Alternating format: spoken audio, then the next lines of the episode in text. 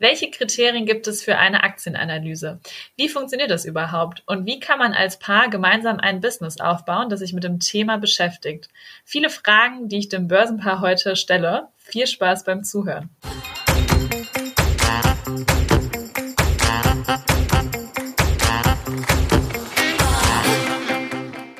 Hallo und willkommen zu unserem Schwungmasse-Podcast. Ich bin Maxi, ich arbeite für die Initiative Finanzheldin und ich darf heute zwei Gäste begrüßen. Das sind Laura und Bernd, das Börsenpaar.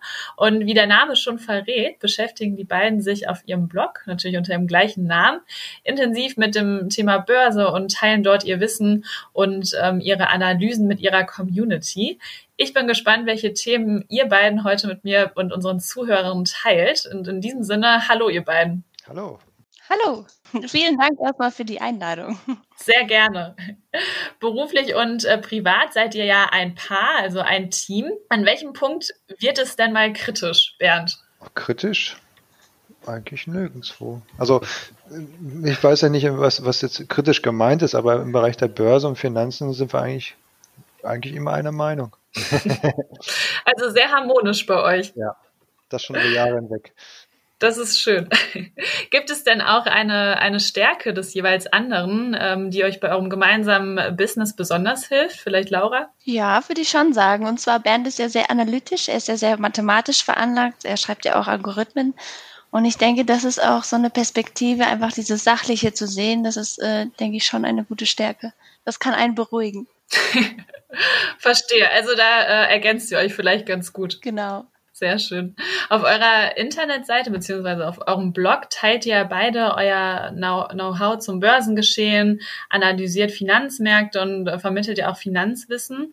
Ähm, wann entstand denn diese Leidenschaft eigentlich für die Börse bei euch beiden? Um, ähm, das entstand ziemlich früh, muss ich sagen. Also schon seit über 14 Jahren beschäftigen wir uns beide damit. Bei Bernd war es sogar noch ein bisschen früher, bei mir eher, ähm, ja, in der Jugend so gesehen. Als Jugendlich habe ich mich schon immer gern für Wirtschaft und Finanzen interessiert. Und das entstand dann nach und nach, dass ich mich immer weiter reingelesen habe und immer mich da weiter reingefuchst habe. Und so kam ich dann auch im Endeffekt zur Börse. Und wie war das bei dir, Bernd? Ja, so Laura hat es ja gerade schon gesagt, also bei mir hat es echt relativ früh angefangen, eigentlich damals, als das World Trade Center zusammengestürzt äh, ist, leider. So war, war meine Erinnerung jetzt äh, schon öfters wiederholt, ähm, dass ich damals NTV geguckt habe und dann die ersten ja, Schritte erstmal natürlich auch gesucht habe, wie kommt man an die Börse, äh, wie funktioniert das überhaupt. Früher gab es nicht so viele Informationen darüber, außer jetzt vielleicht FAZ oder auch vielleicht die ersten Magazine, Bücher, fast kaum irgendwelche, irgendwelche die, die man lesen konnte. Im Internet war damals auch noch nicht so etabliert. Ähm, aber trotz allem ähm, hat mich das Thema so gefesselt, dass ich da immer dran geblieben bin. Eigentlich seit jetzt 2000, 2003 immer dann stetig nach oben dann. Ja, das ist ja schon auf jeden Fall äh, eine ganz schön lange Zeit. Und wie war das dann? Ihr beiden habt euch kennengelernt und äh, gemerkt, ihr interessiert euch beide für Finanzen lass doch da mal was zusammen starten. Oder wie, wie kann man sich das vorstellen? Ja, so ungefähr kann man sich das so vorstellen. Eigentlich ist alles sehr spontan entstanden. Also wir haben uns getroffen, klar, und dann hat man auch dieselben Interessen gehabt. Und dann ist es so nach und nach zusammengewachsen. Wir haben uns immer mehr zusammen auch für die Themen interessiert und haben auch immer zusammen auch in die Richtung da gearbeitet. Und man ging dann auch zusammen auf Messen, auf Finanzmessen, mit, hat sich mit Leuten getroffen, die auch sich für dieses Thema interessieren und hat sich immer weiter ausgetauscht und dann ging das peu à peu so weiter. Und wie ist dann die Idee äh, zu eurem gemeinsamen Blog entstanden? Das war ziemlich witzig, weil das war an meinem Geburtstag am 4. Mai 2019 im letzten Jahr und äh, das ist auch äh, ziemlich spontan entstanden. Wir haben uns nämlich immer gefragt, ja, wie kann man denn vielleicht ein bisschen auch den Menschen die Börse näher bringen? Gerade in Deutschland ist das ja so ein bisschen verrufen. Börse ist irgendwie nichts Gutes und man kann ja da nur Geld verlieren. Und das ist nicht so. Und da wollten wir gerne aufräumen und auch den Leuten beibringen, hey, beschäftigt euch mit Finanzen, beschäftigt euch mit der Börse, weil das ist was Gutes. Ihr könnt darauf eure Zukunft aufbauen, ihr könnt investieren, ihr könnt euch eine Rente, ähm, eine bessere Rente ermöglichen und so weiter. Und diese Themen wollten wir sehr gerne in der Öffentlichkeit ähm, den Menschen beibringen und zeigen, dass das möglich ist. Und so kam das dann zum einen anderen, dass wir gesagt haben, Instagram ist ja heute das aktuellste, die aktuellste Plattform und so, so kam das dann. Seid ihr dann erst ähm, auf Instagram gestartet oder war dann wirklich eure, eure Internetseite, eure, euer Blog quasi als erstes da? Also im Prinzip ist es Hand in Hand entstanden. Also wir haben uns erstmal die Domain ähm, irgendwann gesagt, wir müssten die vielleicht einmal sichern. Da hatten wir erstmal nur paar Dinge auf der Homepage und das ist dann zyklisch Hand in Hand dann gegangen. Also eins nach dem anderen haben wir dann aufgebaut. Ähm, das Programmieren fällt mir relativ leicht, deswegen fiel uns auch die Homepage dann auch ähm, leichter von der Hand ähm, und dann alles nach und nach aufgebaut, also Step by Step wie wir mal sagen. Ja, und mittlerweile seid ihr auch äh, ziemlich gewachsen. Ähm, das kann man ja sehr gut auf euren Kanälen auch verfolgen. Wie ist das denn jetzt so, wenn man auch eine größere Community hat? Wer, wer ist denn da eure, eure Zielgruppe? Also wen sprecht ihr denn mit eurem Blog an? Sind das eher Anfänger, ähm, die sich vielleicht noch gar nicht so genau rantrauen an das Thema Börse oder sind es wirklich schon äh, Fortgeschrittene, die auch schon ein gewisses Know-how zu dem Thema haben? Das ist sogar durchwachsen, würde ich sagen. Also es ist wirklich von, von Anfänger bis zum Fortgeschritten, jeder ist dabei. Und das freut uns natürlich sehr, auch von jung bis alt. Ähm, auf Instagram natürlich sind ein bisschen eher jüngere Leute dabei, ist auch eine, eine, eine Plattform dafür eher gedacht. Aber sonst ist es wirklich gemischt und das ist wirklich schön, weil so tauscht man sich auch ganz gut aus. Also Anfänger haben dann typische Basic-Fragen und Fortgeschrittene haben dann diese spezifischen Fragen, die kriegen wir dann auch im Hintergrund äh, gestellt. Das ist wirklich gut. Und äh, welche Themen spielt ihr besonders auf eurem Blog? Also es sind ja schon eher, ähm, ich sag mal, der Fokus liegt eher auf das Thema Analyse ja doch, oder? Ja, vollkommen. Also wir sind halt ähm, Finanzmarktanalysten. Ähm, wir betrachten beide ähm, Analysemethoden, also die technische sowie die fundamentale. Ähm, auf den Kanälen sind wir hauptsächlich auch technisch unterwegs, weil die fundamentale ähm, kann man halt nicht so viel erklären, außer die Zitate, also die Resultate ähm, gleich wiederzulegen.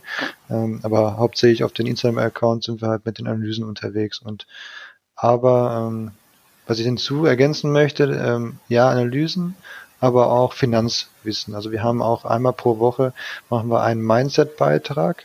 Ähm, der wird vielleicht im ersten Moment nicht gleich so äh, gesehen auf unserer Plattform, weil wir das meist auch mit einem mit einer Metapher verbinden, einer metaphorischen Metapher aus einem Bild und daraus leiten wir etwas ab, ähm, das einem dabei helfen kann, an der Börse halt seinen Weg zu finden. Bernd, du hast jetzt gerade auch schon mal die zwei Stichpunkte genannt, einmal technische Analyse und die Fundamentalanalyse. Ähm, was kann man sich denn darunter vorstellen? Also kannst du es mal erklären, was ist das genau? Ja, also im Prinzip ähm, die technische Analyse ist halt Trend. Also man muss sich ja so vorstellen, wenn man jetzt fundamental unter, unterwegs ist, also ein, wir sagen immer die Fundamentalisten und die Techniker, ähm, die Fundamentalisten haben hauptsächlich das Ziel, die Geschäftszahlen im Blick zu behalten, ein gesundes Unternehmen zu finden, die Quartalzahlen gut einzuordnen und Wachstum eines Unternehmens zu finden. Die technische Analyse hilft uns, Trends zu definieren, Einstiege und Ausstiege zu finden. Und wenn man das beides Hand in Hand betrachtet, hat man eine sehr gute Kombination als ähm, Hilfsmittel von dem einen zu dem anderen, dass man halt ein gut, gesundes ähm, Unternehmen für sein Portfolio findet. Nutzt ihr auch noch andere Methoden zur Analyse oder beschränkt ihr euch quasi auf diese beiden Hauptanalysen? Das Technische, was wir jetzt auf unseren Plattformen zeigen, ist ja nicht alles, was wir machen. Also wir verwenden auch noch Algorithmen und wir verwenden auch noch ähm, Fakten im Markt wie Terminkurven, COT-Daten, äh, Zyklenanalysen, ähm, Volumenanalysen, die wir jetzt nicht alles ähm, ja, publizieren, weil das wäre dann zu viel, zu viel zum Lehren. Also die, die Sachen wieder auch zeigen, da sollen auch Leute es verstehen und sich auch verstanden fühlen und sich auch wiederfinden und daraus auch etwas mitnehmen. Wenn wir jetzt alles immer äh, reinpacken würden, das wäre dann zu viel. Das haben wir auch gemerkt am Anfang. Wir haben es ein bisschen runtergestuft, damit die Leute auch was mitnehmen. Das ist uns am wichtigsten. Ja, ich denke auch viele Fachbegriffe und wenn es dann zu komplex wird, ähm, ja, ist es dann manchmal für, für die Community auch gar nicht so leicht, immer alles zu folgen. Ich denke mal, da seid ihr ja die Experten, äh, darauf verlässt man sich dann ja. Während du hast vorhin auch noch, oder ich habe gut herausgehört, dass du da auch technisch sehr äh, avisiert bist und ähm, ich habe gelesen, dass ihr für die Analyse ja auch künstliche Intelligenz nutzt, die ihr selbst entwickelt habt. Also das hört sich ja super komplex an. Ja, es ist, also es halt auch Step by Step entstanden. Ich habe damals vor, vor paar Jährchen schon in meiner damaligen Bachelorarbeit einen Algorithmus geschrieben, der halt Trendwendepunkte im Markt halt ähm, entdeckt und vermisst. Und diesen Algorithmus, also diese, die Syntax des Algorithmus habe ich dann immer weiter ausgebaut. Ähm, das ist jetzt auch in unserem neuen Buch, was jetzt nächstes Jahr im Finanzbuchverlag erscheinen wird, ist da auch eine Publikation ähm, drinne, wie der Algorithmus bestimmte Kurse interpretiert, also die Candlesticks, wie die halt zu deuten sind in der Wahrscheinlichkeit. Und ähm, das baut alles darauf auf, aus dieser Syntax, die, die ich halt seit jetzt schon gut fünf Jahren entwickelt habe, die jetzt in der künstlichen Intelligenz, unsere Queenie nennen wir sie ganz süß, äh, haben wir sie getauft, ähm, die das für uns auch mit analysiert. Ähm, sie ist so gesehen unser, unser, unser Partner in der Analyse geworden oder Partnerin. Ja, ganz interessant. Und kann man sich auch vollständig darauf verlassen, dass dies auch immer funktioniert? Das ist ja auch immer so ein bisschen das Klischee. Ähm, man sollte nicht nur auf das vertrauen. Ähm, jetzt hast du das äh, selbst ähm, entwickelt. Wie stellt ihr das sicher, dass das äh, auch wirklich gut funktioniert? Also man muss sich das so vorstellen, dass ähm, also unsere künstliche Intelligenz, also die Queenie, nicht für uns handelt. Queenie hilft uns dabei, ähm, in kürzester Zeit mehr Daten zu analysieren anstatt dass wir das tun. Wir würden dieselben Handgriffe machen. Sie perfektioniert uns eigentlich in der Zeit. Ähm, sie handelt nicht für uns aktiv. Sie könnte das theoretisch, das möchten wir aber noch nicht. Das, da möchten wir noch ein bisschen mehr testen, mehr Demokonto fahren und, und noch mehr schauen, wie sie auf bestimmte Marktlagen in der Zukunft reagiert. Backtest ist immer schön und gut, aber wie auf, wie das in der Ernsthaftigkeit, also sagen wir würden morgen einen größeren Drawdown, also eine bestimmte Korrektur im Markt fahren, wie würde sie darauf reagieren, wäre für uns als Live-Ergebnis viel sinnvoller als ein Backtest, weil der Markt verändert sich. Hm, verstehe. Also, sage ich mal, hilft euch, ähm, hilft euch die künstliche Intelligenz, um auch wirklich Entwicklungen ähm, zeitnah auch analysieren zu können. Also, dass ihr da wirklich auch up-to-date seid, aber es ist wirklich eine Unterstützung, um einfach ähm, ja, vollends äh, ja, die, das komplette Marktgeschehen auch wirklich in Beobachtung zu halten. Korrekt, also aktuell Stand heute ist es so, was in einem Jahr ist, ähm, können wir uns dann nochmal unterhalten, aber wir gehen das immer sehr ruhig an, weil wir sind ja an der Börse, um Geld zu verdienen. Wir leben ja auch von der Börse, also Laura und ich. Das ist ja unser, unser Unterhalt auch. Also müssen mit Risiko ganz anders umgehen als vielleicht jemand anderes. Und deswegen gehen wir da immer mit äh, Sachverstand dran und nicht mit äh, risikolosen Bewusstsein. Das finde ich ganz interessant, dass du das gerade ähm, gesagt hast, Bernd, dass ihr beide ja auch wirklich von der, von der Börse lebt. Ähm, wie ist das? Nutzt ihr dann auch eure Analysen, die ihr für die Community auch nutzt, auch für eure eigenen Wertpapiere? Ja, ganz genau. Also die Analysen, die nutzen, das ist ja unsere Analyse, die nutzen wir natürlich auch für uns. Nur, ähm, wie auch Bernd schon vorhin sagte, da ist natürlich nicht alles drin. Und da kommen noch ein paar Komponenten rein, zum Beispiel wie das Volumen. Und ähm, das im Endeffekt zusammengeschmissen, das ist dann dann unsere ganze Analyse und das nutzen wir dann fürs Handeln und fürs Interpretieren und dann auch natürlich abzuschätzen, wie ist das Risiko, wie kann ich da einsteigen? Wie sieht's da aus? Und investiert ihr auch gemeinsam oder macht das auch jeder so für sich, dass jeder vielleicht auch sein eigenes Depot hat, äh, seine eigenen Aktien oder macht ihr wirklich alles zusammen? Wir machen wirklich alles zusammen. Also wir haben wirklich mehrere, also wir haben mehrere Depots, wo wir dann verschiedene Strategien haben, von lang, von mittelfristig bis langfristig. Aber wir machen das zusammen, wir sprechen uns da ab. Das ist eigentlich ganz gut, weil man reflektiert sich und dann kann man auch eine bessere Entscheidung treffen. Und äh, funktioniert das auch immer gut? Also seid ihr euch wirklich immer einig, auch äh, wenn es dann wirklich mal äh, hart auf hart kommt? Ja, schon, würde ich schon sagen. Einig vielleicht nicht in dem Sinne, dass man alles zustimmt, aber man reflektiert natürlich sich, dann sagt man vielleicht auch einen Punkt, hey, guck mal, da ich finde das an dieser Stelle vielleicht äh, nicht so gut oder gut. Und da wird man sich dann im Endeffekt einig. Ja, ja, finde ich, finde ich ganz interessant. Auch da, ähm, man sagt ja auch immer, man sollte wirklich auch über das Thema Geld sprechen. Auch gerade in der Partnerschaft ähm, ist es wichtig, da auch wirklich ähm, sich auszutauschen und ähm, finde ich auf jeden Fall ein spannendes Modell, dass ihr da auch alles wirklich ähm, gemeinsam plant, ähm, gemeinsames oder verschiedene gemeinsame Depots habt und da wirklich ähm, ja auch in dem Bereich ähm, alles zusammen meistert. Finde ich äh, sehr cool. ja, man müsste vielleicht auch mal die Anfangsgeschichte sagen, wie, wie, also die meisten ja, man sagt ja den meisten, man soll einen zusammen einen, einen Haushaltsplan haben, ein Haushaltsbuch oder eine Bilanz. Bei uns ist es eigentlich angefangen, bei uns auf der ersten Weltreise, eine, wo wir sehr wenig Kapital hatten, wirklich sehr, sehr wenig. Ähm, und da hatten wir ein, zusammen eine Bilanz, ähm, um zu managen, also das unser Geld zu managen. Und die Bilanz hat im Prinzip, also dieses, dieses Managen hat niemals aufgehört seit dieser Weltreise und das ist jetzt schon etliche Jahre her.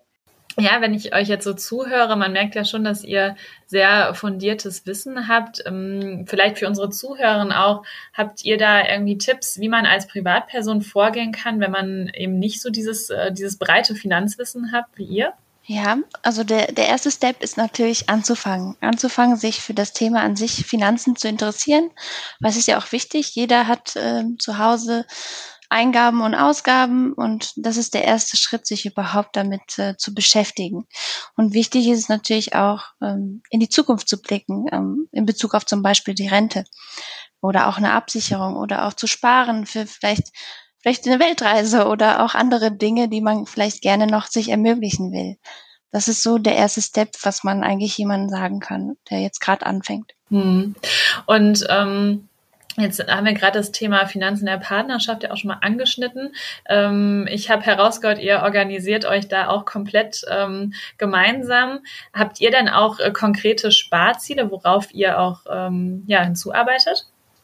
Ja, im Prinzip, dass wir unser, unser mittelfristiges Depot und das langfristige Depot, also dass wir das weiter aufstocken und dass wir immer weniger zu tun haben.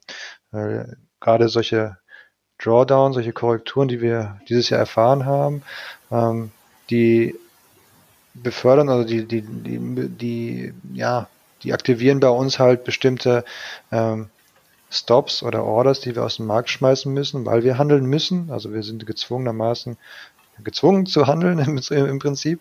Und ähm, deshalb möchten wir halt versuchen, also wir versuchen, wir machen es, ähm, dass wir weniger zu tun haben. Also dieses von diesem aktiven Handeln noch weniger ähm, sprich, mittelfristiges Depot komplett ins langfristige Depot bekommen. Dadurch haben wir natürlich noch mehr Freizeit als jetzt. Jetzt sind wir noch sehr aktiv dran und Ziel ist es halt, dass wir diese Depots noch weiter hochfahren, damit wir weniger zu tun haben. Und dass ihr euch dann äh, voll und ganz auf euren Blog konzentrieren könnt. Das wäre einer der Dinge, ja. Habt ihr noch mehrere äh, Pläne? Ja, Projekte kann man ja nie genug haben, sagen wir immer.